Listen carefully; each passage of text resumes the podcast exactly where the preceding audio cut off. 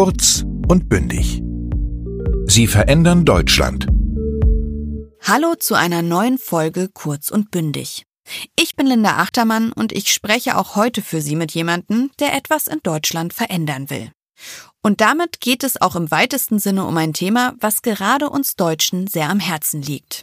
Wir sprechen heute über das Thema Wald, denn im Kampf gegen den Klimawandel müssen wir uns auch um den deutschen Forst Gedanken machen. Und das in zweierlei Hinsicht. Zum einen geht es darum, den jetzigen Bestand zu schützen und zum anderen ist die Neubepflanzung einer Fläche mit Bäumen eine der effizientesten Methoden, um CO2 zu binden. Derzeit umfasst der deutsche Wald circa 11 Millionen Hektar, was ungefähr 32 Prozent der Gesamtfläche der Bundesrepublik ausmacht.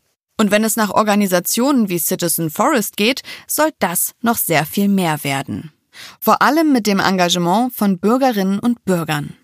Wie das aussieht und wie das funktionieren kann, das erzählt uns einer der Mitbegründer von Citizen Forest e.V., Boris Kohnke.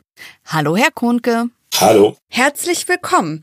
Ich glaube, bevor wir jetzt zu unseren Fragen kommen, die wir sowieso immer all unseren InterviewpartnerInnen stellen in diesem Podcast, sollten wir erstmal uns so ein bisschen vor Augen führen, wie Projekte Ihres Vereins denn aussehen können. Und zum Glück gibt es da ja gerade sehr aktuelle Beispiele. So wie ich das gelesen habe, haben Sie gerade erst im September mehrere sogenannte Mini-Forests um Hamburg herum angelegt. Ist das so richtig? Das ist so richtig. Äh, Mini-Forest aber auch nur, weil die Grundstücke relativ klein waren oder wir noch keine Genehmigung für größerflächige Aufforstungen haben. Wir machen auch größere Flächen, ähm, aber grundsätzlich, wie sieht so eine Aktion aus? Bei uns kommen immer relativ viele Menschen zusammen, weil es ist relativ einfach, äh, Menschen zu finden, die aktiv etwas gegen den Klimawandel tun wollen, die einen Spaten in die Hand nehmen möchten, die Bäume pflanzen möchten. Die Aktion ist auch immer mit einem netten Rahmen bei uns umgeben. Es gibt auch immer irgendwie ein bisschen Beiprogramm, Verpflegung. Das Ganze soll natürlich auch Spaß machen. Sich nur einzuschränken und für den Umweltschutz zu arbeiten, ist eine Sache, äh, da kriegt man dann irgendwann nicht mehr so viele Leute zusammen. Also grundsätzlich haben wir je nach Fläche zwischen 50 und 150 Menschen, die mit uns zusammen viele kleine Löcher in die Erde buddeln, kleine Setzlinge einpflanzen und danach haben wir dann unseren Tiny Forest, unseren kleinen Wald. Und wie manch andere Wälder von Citizen Forest e.V. wurde die Fläche am Ortsrand von Bönnigstedt bei Hamburg nach der sogenannten Miyawaki-Methode bepflanzt. Diese geht auf den gleichnamigen japanischen Pflanzensoziologen Akira Miyawaki zurück und hat zum Vorteil, dass Wälder, die in dieser Art wachsen, besonders schnell wachsen. Unseren Verein gibt das erst seit 2019. Unsere erste Fläche ist zeitgleich mit einer klassischen Aufforstung ein paar hundert Meter weiter gepflanzt worden. Und da kann man das sehr schön sehen. Unsere Bäume sind äh, ungefähr vier Meter auf der Fläche groß, die größten.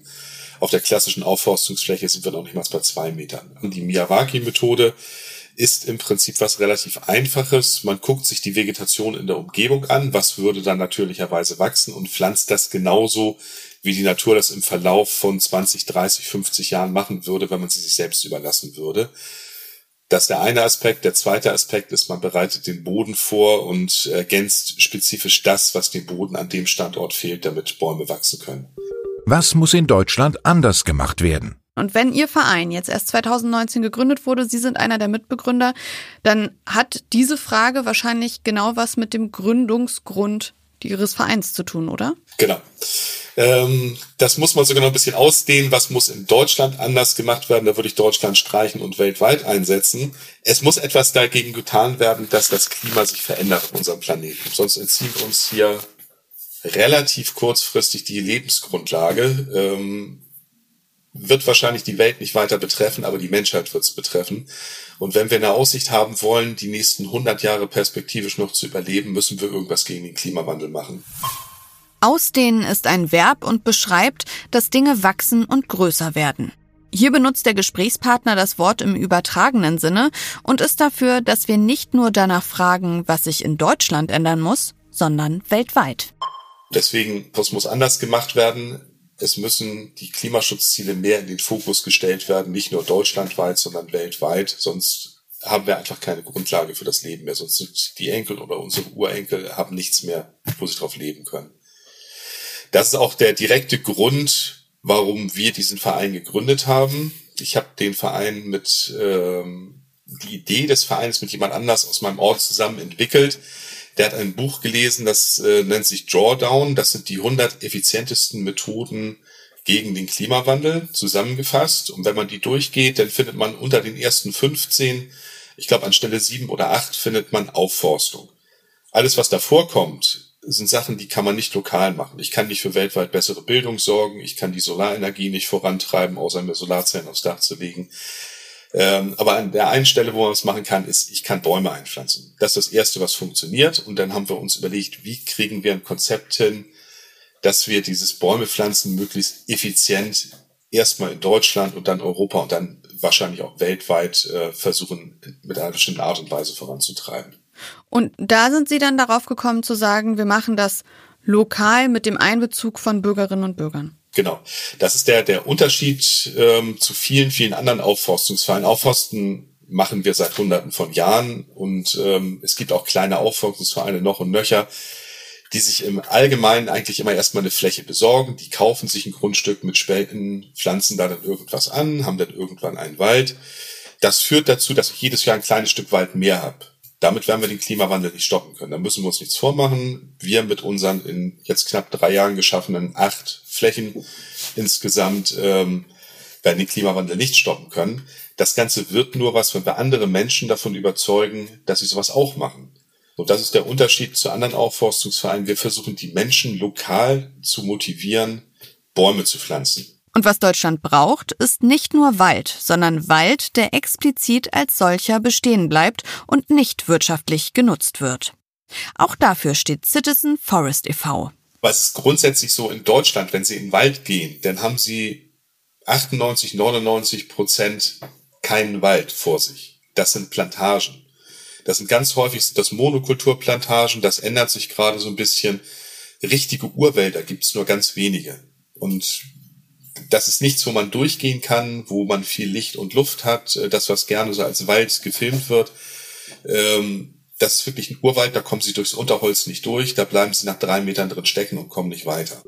Wie können diese Veränderungen auf den Weg gebracht werden? Wie sind denn Ihre Erfahrungen, da andere Gruppen woanders zu bilden? Also reagieren Leute erstmal generell sehr schnell positiv auf diese Idee und sagen, ja, ich habe Lust, das hier auch vor Ort umzusetzen und ich helfe euch dabei? Oder wie ist das in Ihrer Praxis? Wie gehen Sie da auf Leute zu? Ähm, es ist ganz einfach, Menschen zu finden. Es gibt unheimlich viele motivierte Menschen, die irgendwas tun wollen. Wo es ein bisschen schwieriger wird, ist, wenn es dann weitergeht. Die Schaufel in die Hand nehmen, Loch graben, Setzling reinsetzen. Das kann sich noch jeder vorstellen, dass da eine ganze Menge andere Sachen mit ähm, dranhängen, da wird es dann schwieriger. Das ist einmal so deutschlandspezifisch, Genehmigung, rechtliche Probleme, die man da, da in dem Bereich dann hat. Weil ein bisschen engagieren muss man sich schon. Das ist ein bisschen mehr als nur den Baum in die Erde pflanzen. Ähm, es muss vor Ort immer, ich sag mal, so ein kleines Orga-Team geben. Also mindestens eins, zwei, drei Personen, die sich auch darum kümmern, wie baue ich einen Zaun um so eine Pflanzfläche. Wenn ich keinen Zaun um eine Pflanzfläche baue, dann habe ich ganz schnell irgendwo Kaninchen, Rehe und äh, die fressen mir die ganzen kleinen Setzlinge ab. Also es ist noch ein bisschen, bisschen mehr als das reine Bäume pflanzen. Das Bäume pflanzen, das ist, äh, da kommt ganze Familien bei uns an, da muss man eher die Menschen bremsen, dass das nicht zu viele werden. Es ist eher schwieriger, da so konkret jemanden zu finden, der denn das Projektmanagement lokal macht. Genau das würde ich mir nämlich auch schwierig vorstellen, weil bevor man den Zaun baut, muss man ja vielleicht auch erstmal eine Fläche finden, wo man einen Zaun bauen kann oder? Genau, das, das ist auch noch Teil des Konzepts, was ein bisschen anders ist als bei anderen ähm, Aufforstungsinitiativen. Wir kaufen die Flächen nicht. Wenn uns jemand eine Fläche schenkt, äh, dann geht sie in unser Eigentum über, dann machen wir auch damit was, das ist toll. Aber es geht grundsätzlich auch mit kommunalen Flächen. Und selbst in Städten, wenn man sich da umguckt, es gibt immer so, ich nenne die immer gerne hässliche Endline so eine kleine Ecke, wo sich nur der Müll ansammelt, wo die städtischen Arbeiter hin müssen, alle zwei bis drei Wochen Rasen mähen und den Müll einsammeln, die auch nicht wirklich genutzt wird. Die finden Sie auch in ganz schicken ähm, Stadtteilen, auch in, in Neubaugebieten. Das hässliche Entlein ist eine Redewendung, die Menschen, Gegenstände oder wie hier Flächen als hässliches Entlein bezeichnet, wenn sie vernachlässigt werden. Und es ist der Titel eines Märchens des dänischen Schriftstellers Hans Christian Andersen. Und ähm, da können wir mit der Miyawaki-Methode, dann kommen wir wieder zu dem Anfang zu Tiny zurück, da geht dann wirklich nur Tiny Forest und nur mit dieser Methode, das ist speziell. Ähm, da können wir anfangen, ab 60 Quadratmeter sowas zu pflanzen. Wir haben es praktisch 2019 gemacht, den kleinsten Miyawaki-Wald Deutschlands gepflanzt. Der wächst und gedeiht jetzt auch wunderbar. Ähm, ein bisschen größer würden wir es schon anlegen wollen. Also idealerweise sind so 100, 150, 200 Quadratmeter. Dann sieht man auch ein bisschen was von diesem kleinen Waldstück. Aber solche Flächen finden sich eigentlich überall. So, das sind öffentliche Flächen, die, die gehören in der öffentlichen Hand. Ähm, da ranzukommen, da haben sie eine etwas längere Zeitschiene. Das, das ist das Problem. Wenn, wenn, wenn sie es kaufen, ja, klar, wenn sie da rankommen wollen, müssen sie das über die Politik machen. Das heißt, sie müssen erstmal die lokalen Politiker davon überzeugen, dass der Klimawandel was Ernstes ist und dass man was dagegen tun muss. Und da rennen wir zurzeit wirklich offene Türen ein. Aber dann haben sie den Standardentscheidungsprozess da hinten dran und das dauert halt relativ lange. Sind wir da vielleicht schon bei unserer dritten Frage? Was ist das größte Hindernis bei dieser Veränderung? Sind es die langen Entscheidungswege dahin, diese Flächen zu erschließen? Ja, das, das ist ein Teil des, des Hindernisses. Ähm, das andere sind die rechtlichen Rahmenbedingungen, die man in Deutschland hat, um irgendwas aufzuforsten. Das ist ganz klar darauf zugeschnitten, ich möchte meinen Forst äh, wirtschaftlich nutzen, ich möchte eine große Fläche bepflanzen, die in 50 Jahren wieder ernten.